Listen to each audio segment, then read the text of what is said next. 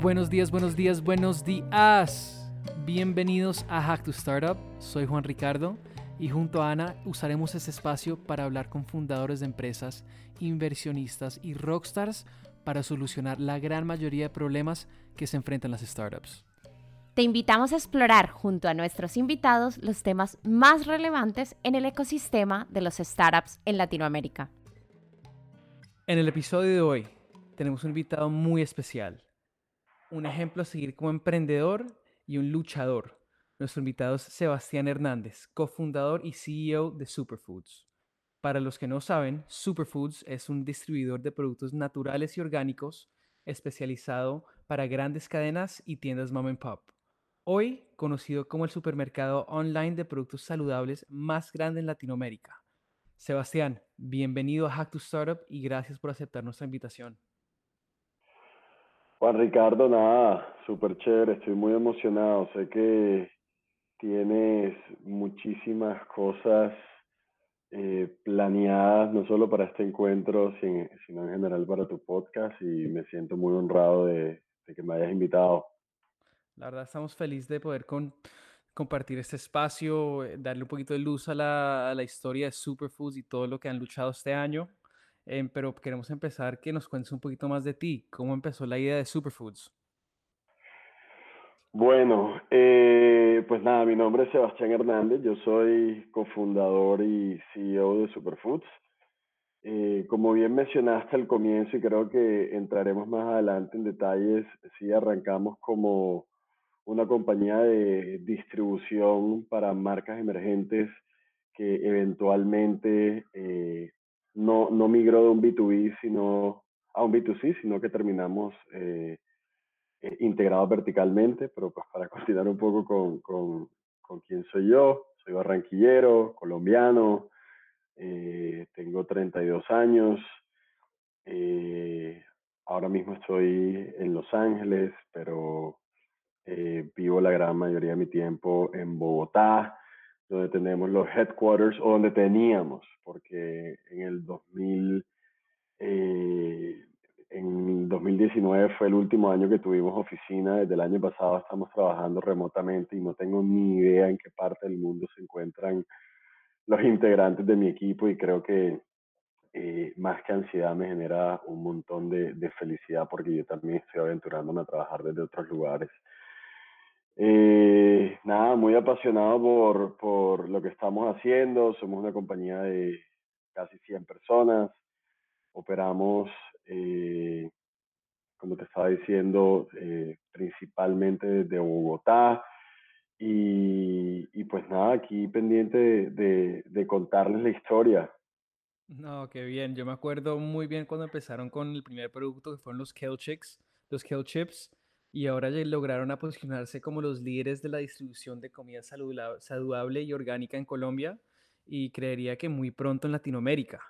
Este, como yo siempre digo, el trabajo de un emprendedor para mí es como una montaña rusa con subidas y bajadas, reconocimientos, momentos difíciles.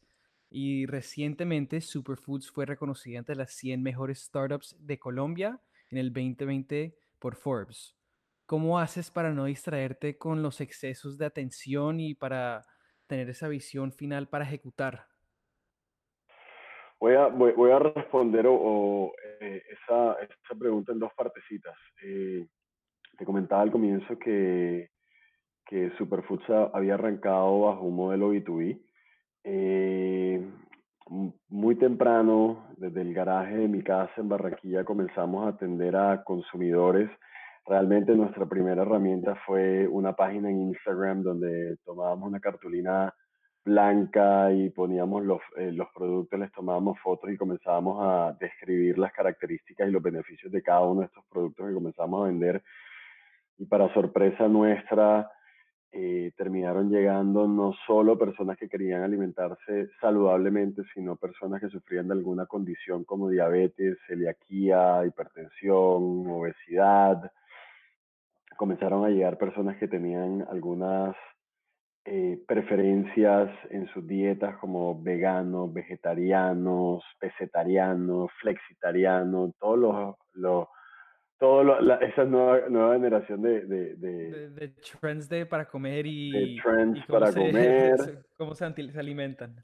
Correcto, hasta que un día, eh, Juan, un día eh, recibimos una llamada de una droguería en Barranquilla que se llama Droguería Javib, tipo muy conocido eh, en la ciudad y, y, termina colocándonos una orden de compra y nos causó muchísima curiosidad porque fue un, un muy buen pedido eh, cuando Superfoods prácticamente estaba yo trabajando part-time job y tenía a mi socio Nicolás también. Entonces, eh, nada, rápidamente nos dimos cuenta que las distribuidoras tradicionales estaban totalmente enfocadas en productos de consumo masivo y estaban actuando como gatekeepers de, de todas estas pequeñas marcas que al no encontrar posibilidades de, o canales de distribución, intentaban por su propia cuenta tratar de llegar a estos negocios. Y pues cualquier, cualquier, cualquier eh, persona que esté involucrada en el negocio de retail sabe que eh, es totalmente inviable poder eh, suplir el costo de servir de manera independiente por cada una de estas marcas y lo que terminaba sucediendo era que estas compañías pequeñas con grandes productos terminaban fracasando. Ahí fue cuando decidimos dejar de, de, querer ser ese online eh, wellness supermarket y comenzar a enfocarnos a resolver este problema de distribución para las marcas emergentes por medio de la tecnología.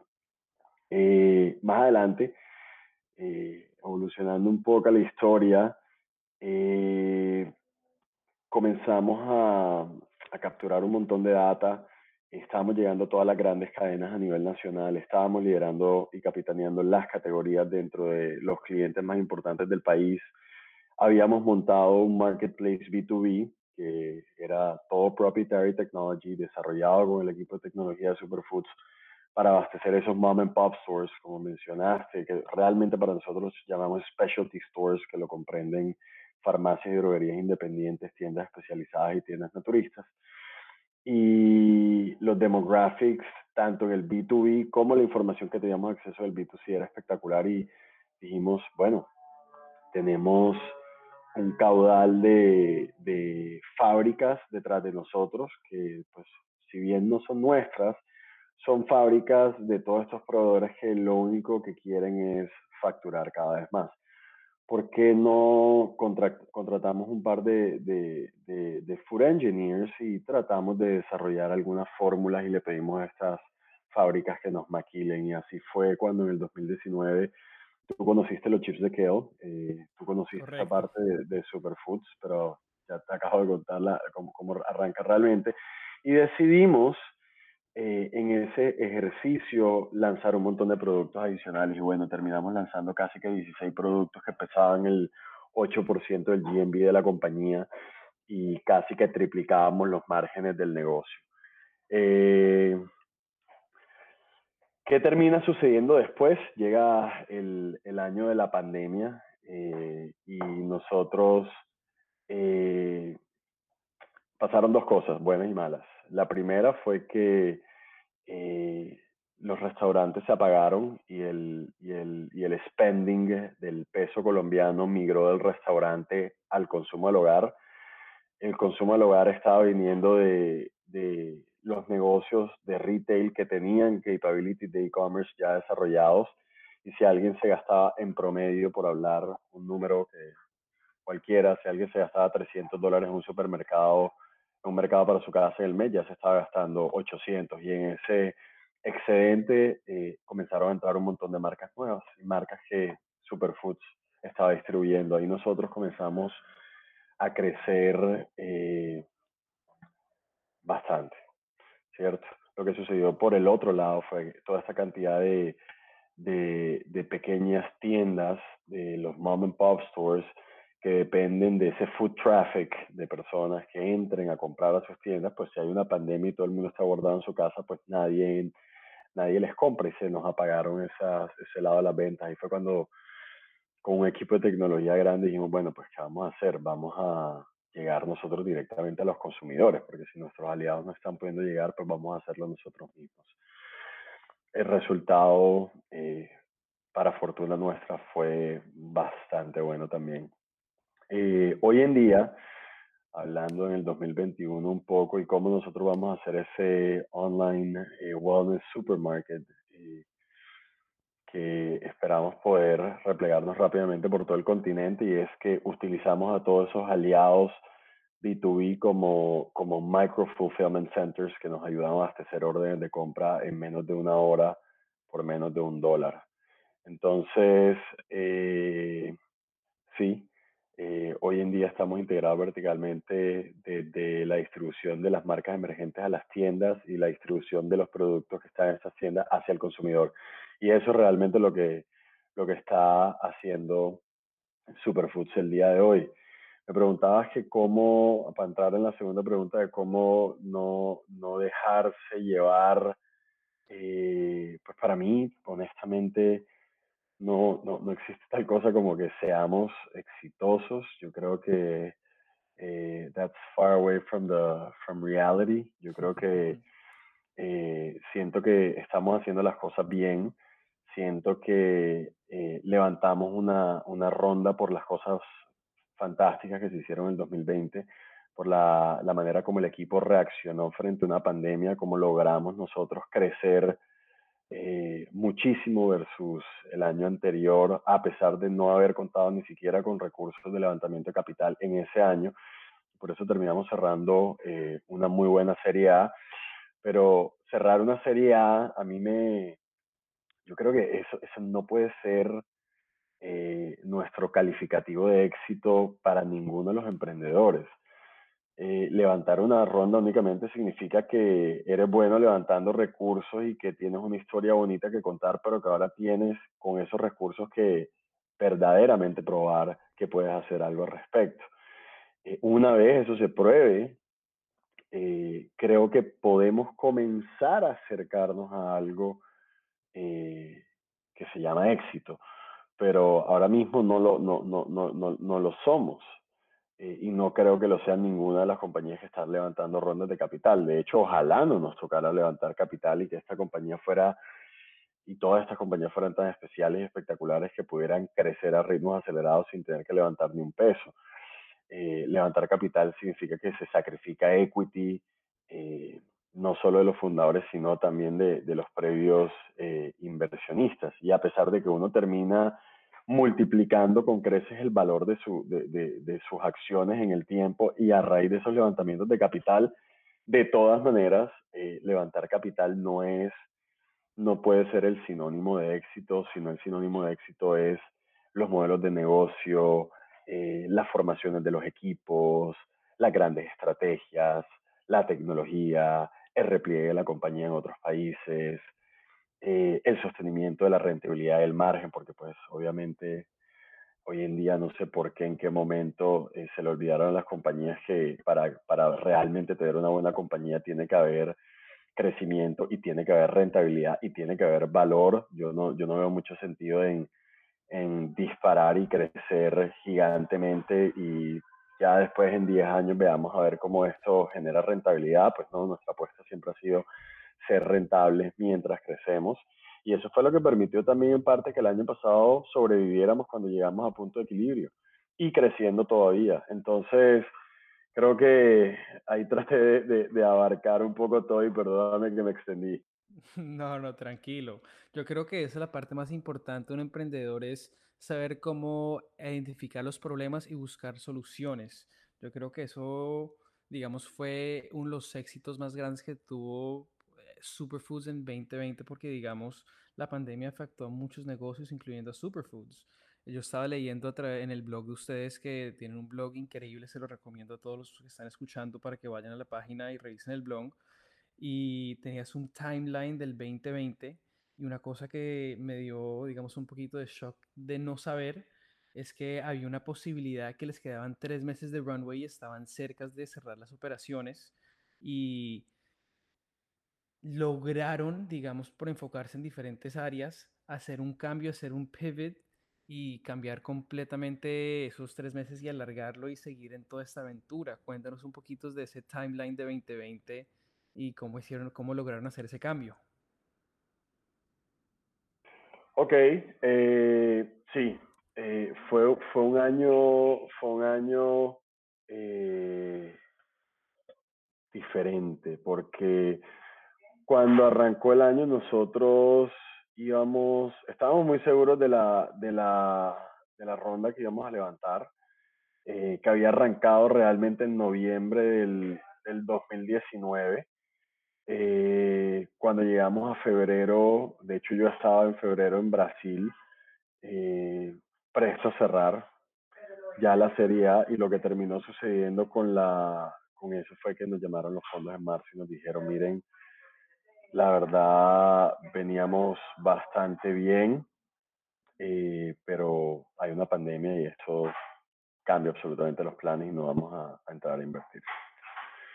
Eh, ¿Qué sucedió? Eso pues eh, fue un gran shock para nosotros y terminamos modificando inmediatamente todos los planes que teníamos. Decidimos cerrar las oficinas que teníamos en México, eh, oficinas que habíamos abierto 60 días antes y que habíamos comenzado a montar un equipo. Decidimos enfocarnos únicamente en Colombia. Previmos que esos specialty stores, como, como, como te conté, se, cerra, se iban a cerrar eh, y comenzamos a crear un plan de survival prácticamente.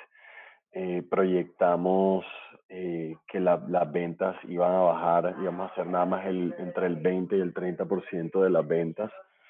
Eh, nos proyectamos de caja de esa manera también, decidimos apagar completamente el salario de los socios fundadores y se ofreció también el CTO de la compañía a pagar su salario por completo para salvar la mayor cantidad de empleos posibles. Compartimos abiertamente todo lo que lo, los retos que, sigan, que nos íbamos a enfrentar como empresa en los siguientes meses para tener a todo el equipo on board y así arrancó la historia, Juan.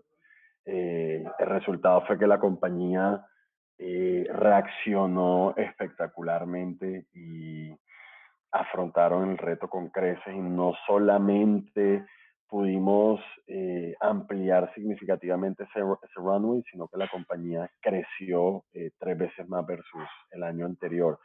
Y crecer tres veces no es eh, crecer un par de miles de dólares, sino que ya la compañía venía con unas ventas significativas eh, y lograron así todavía triplicar eh, un volumen de GMV nada despreciable. Entonces, eh, y digamos, ¿cuál crees que... sería, cuál crees que son las claves de ese crecimiento? Que para, para multiplicar 3x lo que estaban haciendo a principios de año es un crecimiento bastante grande. Yo creo que, que nosotros describimos absolutamente todo por equipo. Eh, nosotros en el blog que mencionabas, pues para los que les quizá les llegue a interesar, pueden ingresar en LinkedIn eh, a la página de Superfoods. Ahí nosotros rescatamos eh, un montón de aprendizajes, pero, pero, pero todo se reduce al final a las personas. Eh, sucede que Superfoods tenía algo muy bueno y era su modelo de negocio online y offline en el momento en que el online se apagó, porque es un marketplace B2B para specialty stores, eh, el offline fue el que nos, nos, nos, mantuvo a flote. Yo diría que eso es eh, muy, muy atípico en compañías de tecnología hoy en día, donde casi todo está puesto sobre un modelo de negocio que depende totalmente de las actividades online.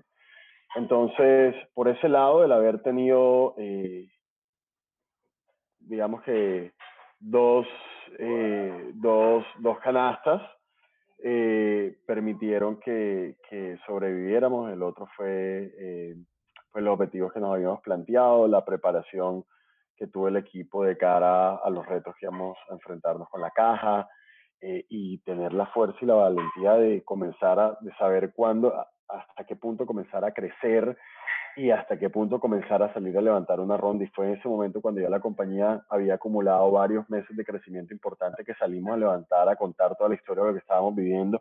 Y al final contamos con mucha suerte porque todo terminó saliendo bien y terminamos levantando la ronda. No, la, la, es que también quería mencionar una, algo que dijiste antes, que también cambiaron el modelo que ya no tienen oficinas.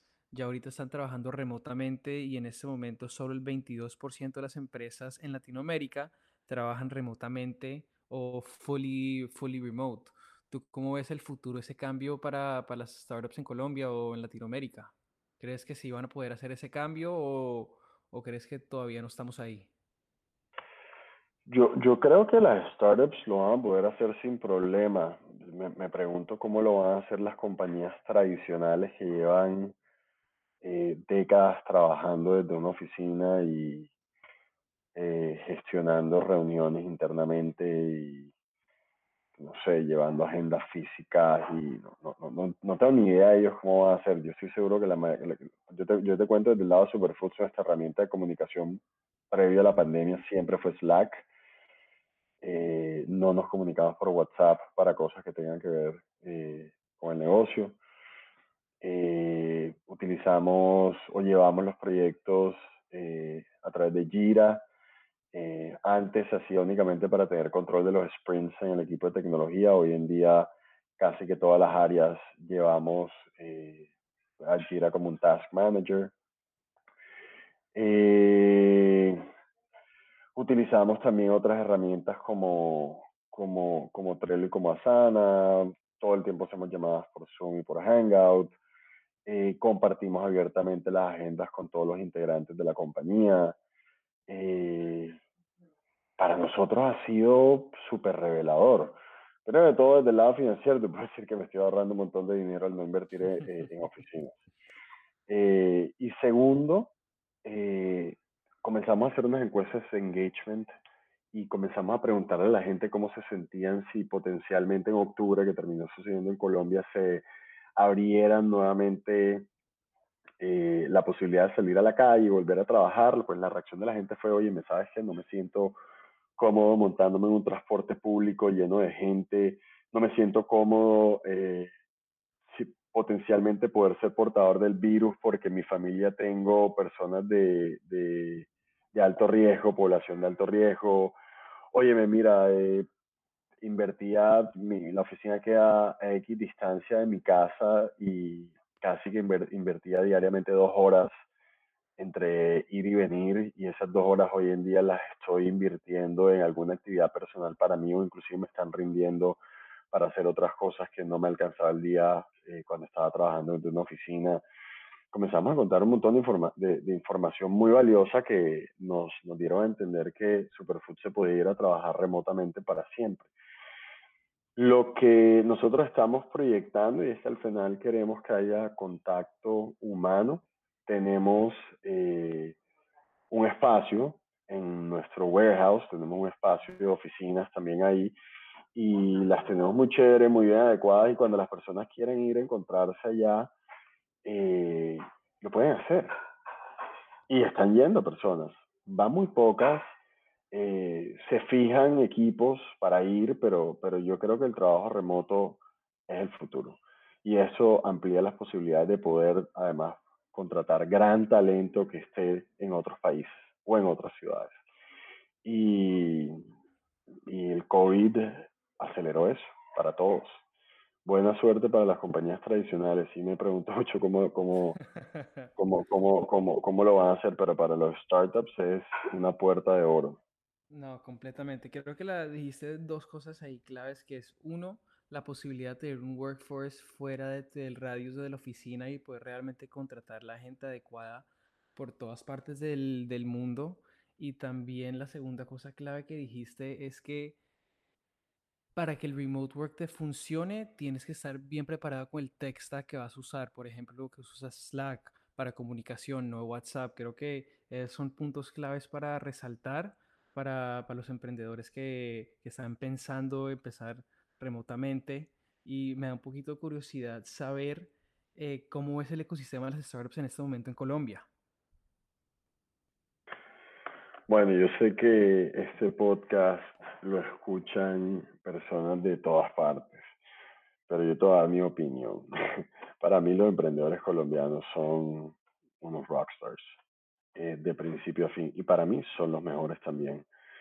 Eh, al lado de los brasileros, eh, en Colombia hay una lista de startups increíbles, increíble por todos los frentes. Lastimosamente, así como tenemos una lista grande de, de, de, de super compañías, creo que es el país menos desarrollado en venture capital. Levantar plata en Colombia es casi que perder el tiempo, eh, porque no hay, eh, primero de todo, no hay, no hay buenas fuentes de financiación de deuda, de pronto son programas de la TAM en general, pero no existe posibilidad de financiación a través de deuda.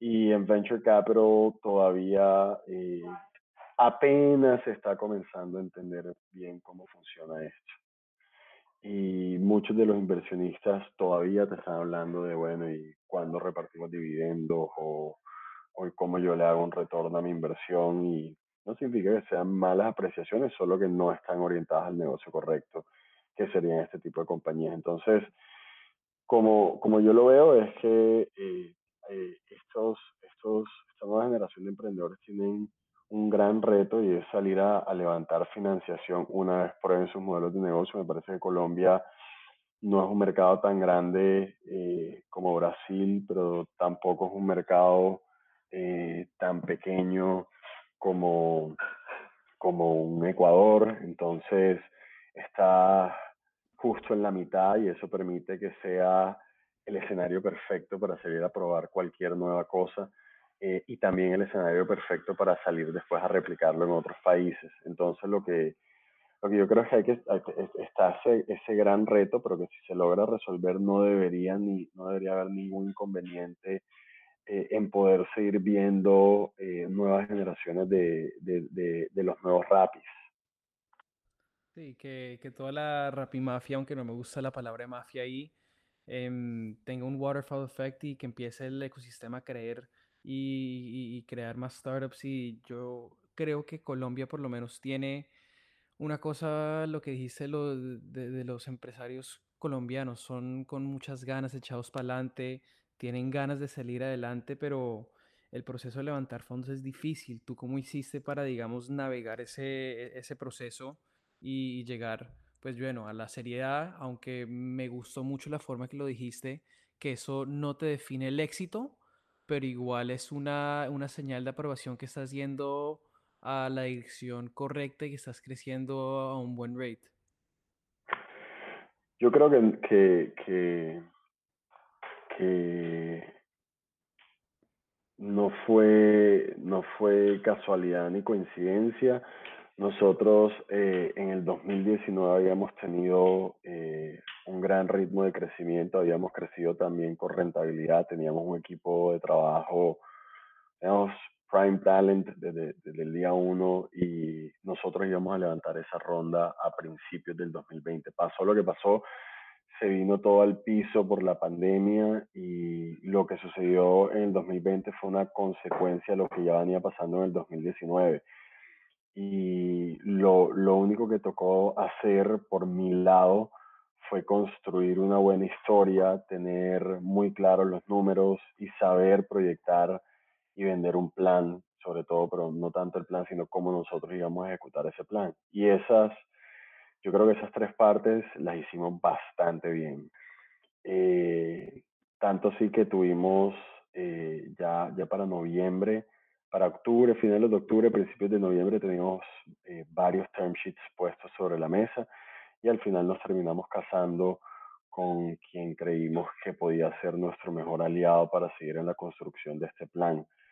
Eh, y eso, eso, eso fue lo que pasó y, y, y, eso sería también una recomendación, porque creo que la pregunta también viene más para poder hacer una recomendación a quienes están en la difícil tarea de salir a levantar capital y es hay que tener muy claro los números, hay que tener muy claro el plan, hay que tener muy claro cómo tú vas a lograr alcanzar ese plan.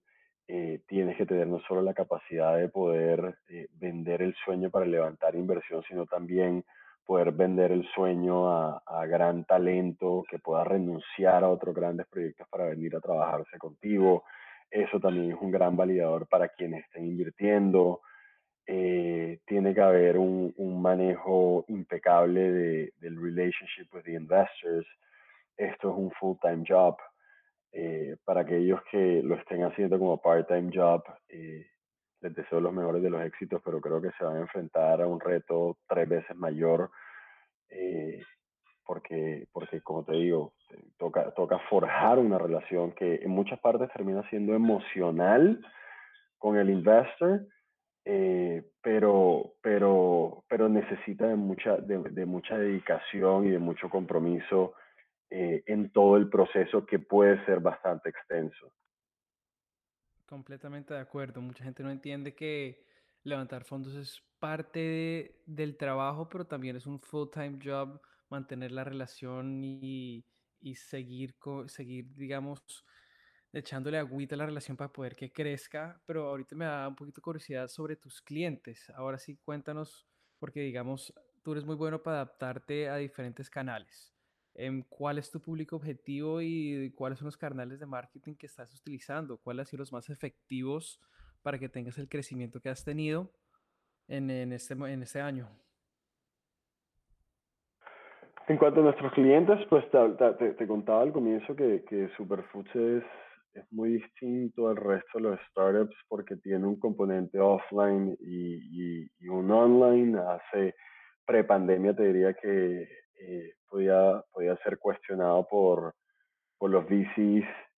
Eh, post pandemia te puedo decir que hoy en día lo ven como un, un, sexy trait eh, porque tienes lo mejor de los, de, de, de los dos mundos. Y Puedo hablar en el offline, eh, trabajamos con, con, las grandes cadenas principales del país como Sencosud, eh, Grupo Éxito, que es Éxito, y Carulla, eh, trabajamos con Farmatodo, con, con, Cruz Verde, que tiene más de casi mil puntos de venta a nivel nacional y hace parte de FEMSA, trabajamos con Oxo, trabajamos con, los, con, con las grandes cadenas a nivel nacional más importantes ahí seguimos un poco el modelo de una compañía en Estados Unidos que se llama UNFI. UNFI es el Distribution Company for eh, Emerging Brands in the United States. Estos tipos vendieron 21 billones de dólares el año pasado y lo que hacen es que llevan toda esta cantidad de marcas a los Whole Foods y a los Walmarts y a los Trader Joe's y a los Sprouts eh, por todo Estados Unidos. Eh, ahora te puedo hablar de, de, como te mencioné, a través de nuestro modelo online, nosotros llegamos a tres segmentos en particular, que son las farmacias y las droguerías independientes, a las tiendas especializadas, que son esta nueva versión de, de Whole Foods, y, y, también le llegamos a, a las tiendas naturistas. Eh, por último, eh, a nuestros consumidores, pues te mencioné al comienzo, siempre ha sido la misma generación de consumidores, veganos, vegetarianos, celíacos, hipertensos, deportistas, eh, y cualquier persona que esté interesado en, mejorar de una u otra manera su alimentación. Ahora, dije alimentación, pero años si ingresan a superfoods.com, se van a dar cuenta que Superfoods está ingresando a nuevas categorías como mascotas, cuidado personal, cuidado del hogar, medicina natural, eh, productos de belleza, eh, todo lo que esté relacionado eh, con wellness, todo lo que está relacionado con bienestar. Nosotros queremos ser ese home screen app donde tú encuentres absolutamente todo el día de mañana, ¿por qué no una consulta con un nutricionista o el día de mañana tú poder pedir on demand, un plato saludable que te lo llevemos en menos de 30 minutos a tu casa de cualquier restaurante de la ciudad. Así que esto puede tomar muchas vertientes a medida que vayamos evolucionando con el plan. No, entiendo perfectamente. Y eso es un poquito mi próxima pregunta de cómo es Superfood en los próximos 5 y 10 años. Me encanta porque han podido vender esta idea de Superfoods no solamente con la distribución de alimentos, sino el lifestyle. Y me da curiosidad ver tu visión final es esto en 5, 10 años, cómo es Superfoods posicionado? Eh, va a ser en, en, la palma de tu mano, tú vas a poder encontrar todo lo que, lo que está relacionado con salud.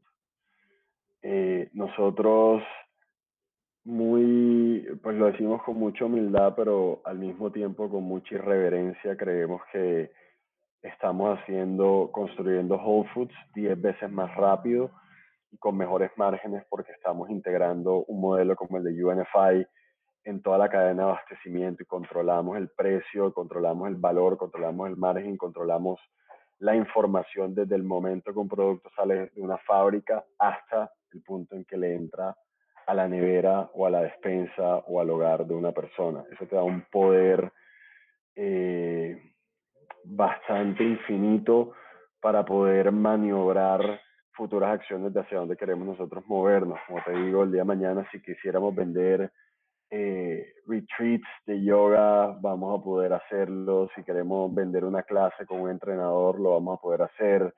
Si queremos vender una consulta con un nutricionista, lo vamos a poder hacer. Si, si vas a querer tener eh, en la palma de tu mano los restaurantes saludables de tu ciudad con, con, buenos platos, lo vas a poder tener también. Y todo va a ser a través de, de, de, Superfoods. Si arrancamos como un B2B, bueno, terminamos eh, migrando un grocery enfocado en alimentos, pero desde ya se comienza a ver Superfoods cómo comienza a atender eh, otros segmentos también y, y, con lo poco que hemos hecho este año se están viendo buenos números desde el día uno. No, eh, la verdad, conociendo un poquito la historia, todas las startups que empiezan en el garaje tienen una trayectoria que sigue cambiando y me alegra saber un poquito la visión y yo sé que van a llegar allá ahí pronto. El camino es largo, pero, pero están en buen camino. Em, ¿Qué consejo le darías a los emprendedores que están empezando o pensando en empezar una startup en este momento?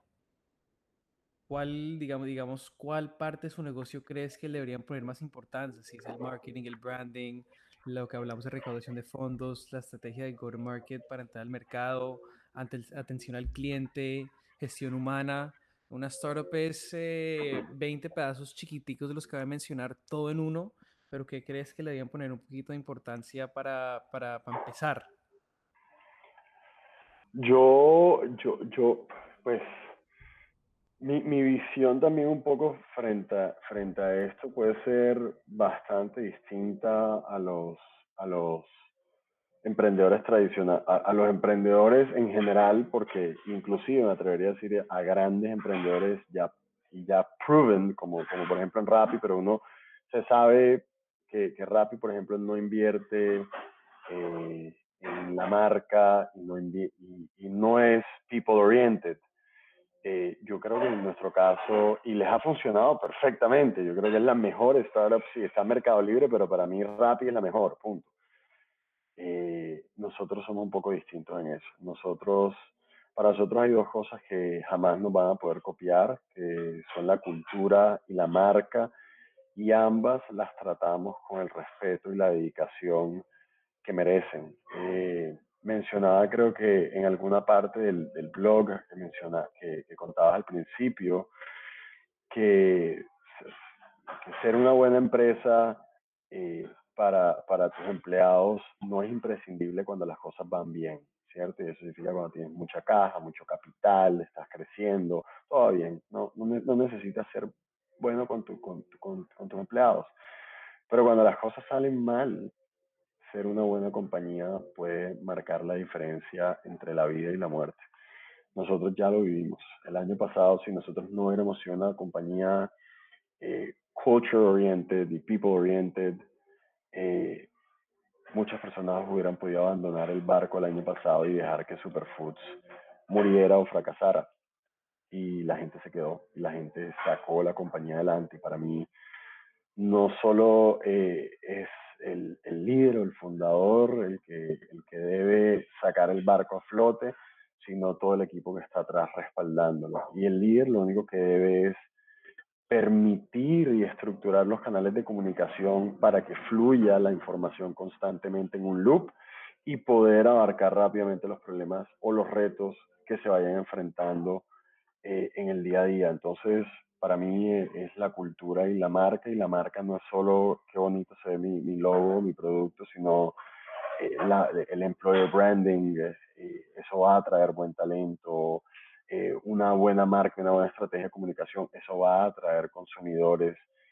eh, y nosotros ahí nos estamos tratando de diferenciar un poco mientras sentimos que todo el mundo se está matando por los fast moving consumer goods, eh, los high los domicilios, los rapis, los merqueos, los justos.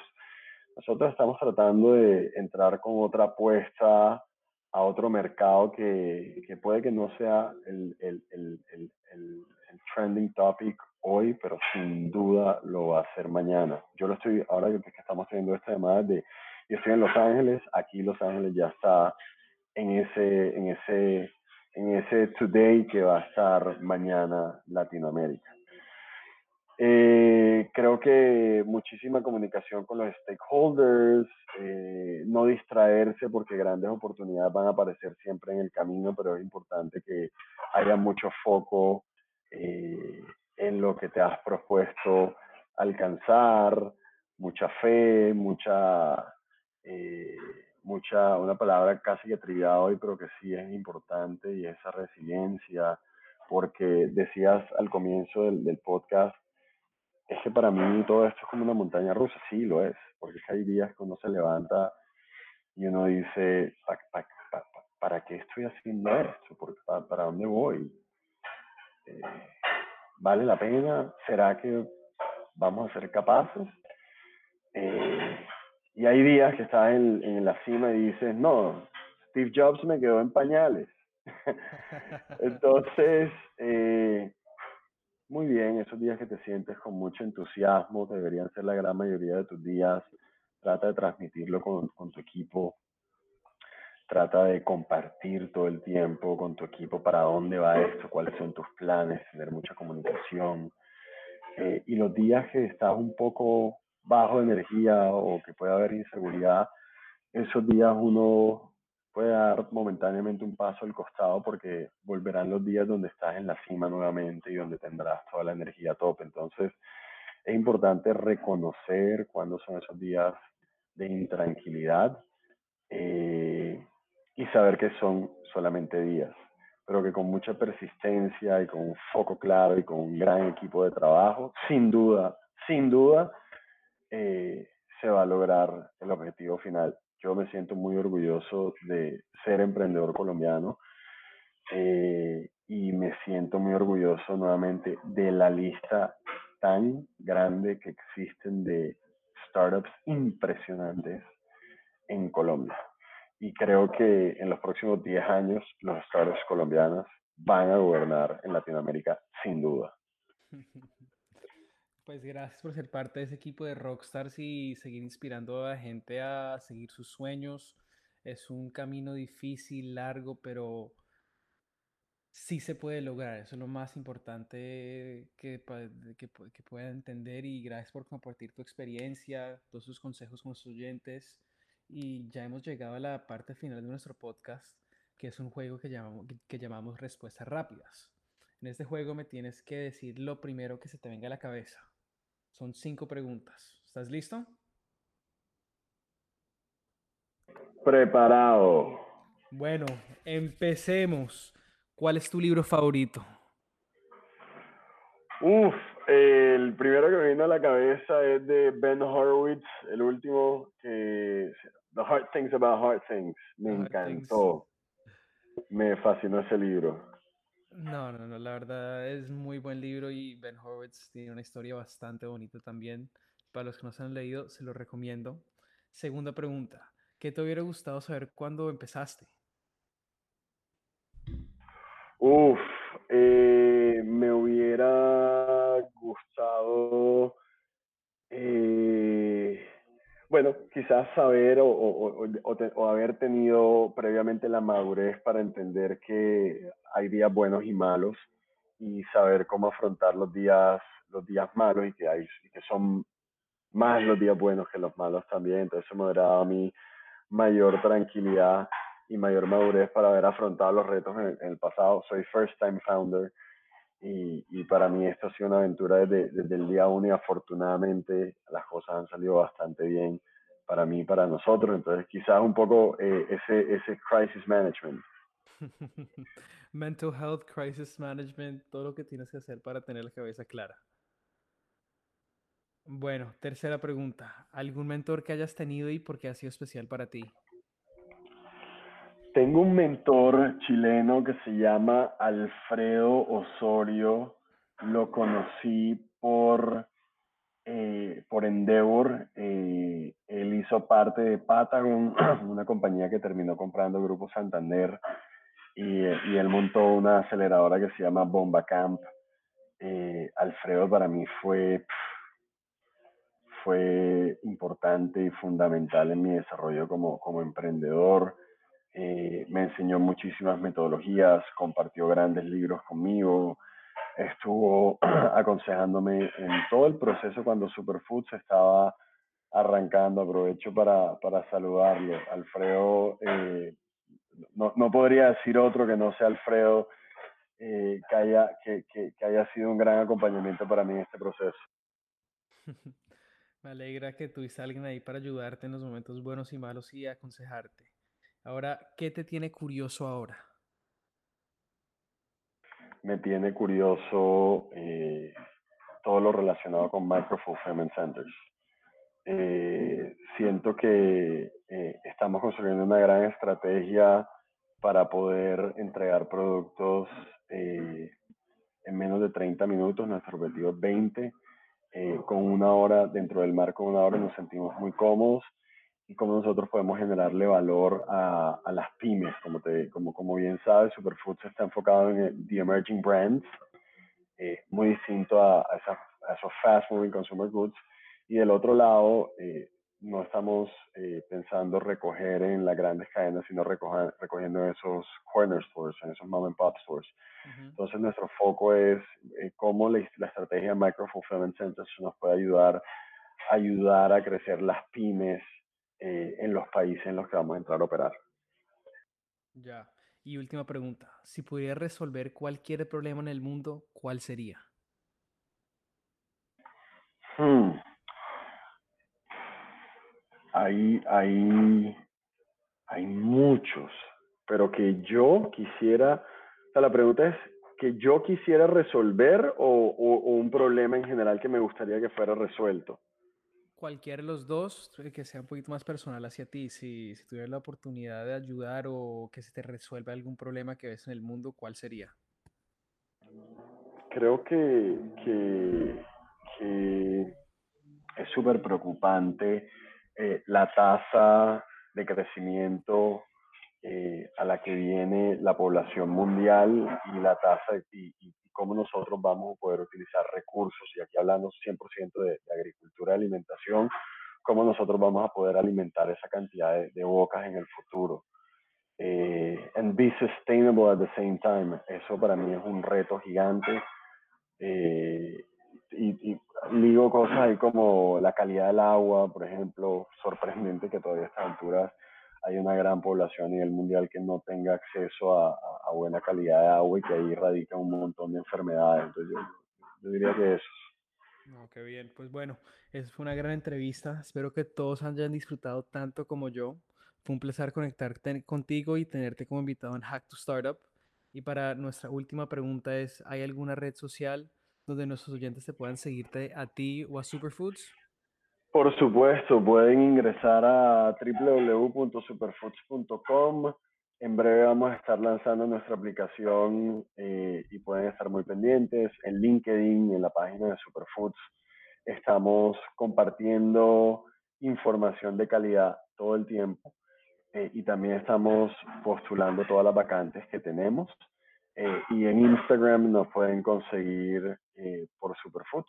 A mí me pueden conseguir en LinkedIn también como Sebastián Hernández Dugand. Y aprovecho para pedir un poco excusas porque en este trabajo remoto nos toca un poco el, el background noise y ya que no estamos en oficina y eso es una de las cosas que, que suceden, eh, eh, pero que bueno, también es son convivibles. Entonces, nada, Juan Ricardo, un millón de gracias por haberme invitado. Muy chévere y te felicito.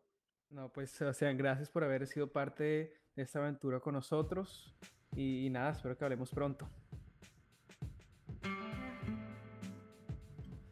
Si te gustó nuestro programa, ayúdanos a crecer. Comparte este episodio, dale like en Apple Podcast y síguenos en Spotify. También pueden conectar con nosotros vía Instagram y Twitter, arroba HackToStartup. Ahí pueden decirnos qué tal les pareció el episodio, a quién les gustaría que entrevistemos o simplemente disfrutar de todo nuestro contenido. Nos vemos el próximo jueves.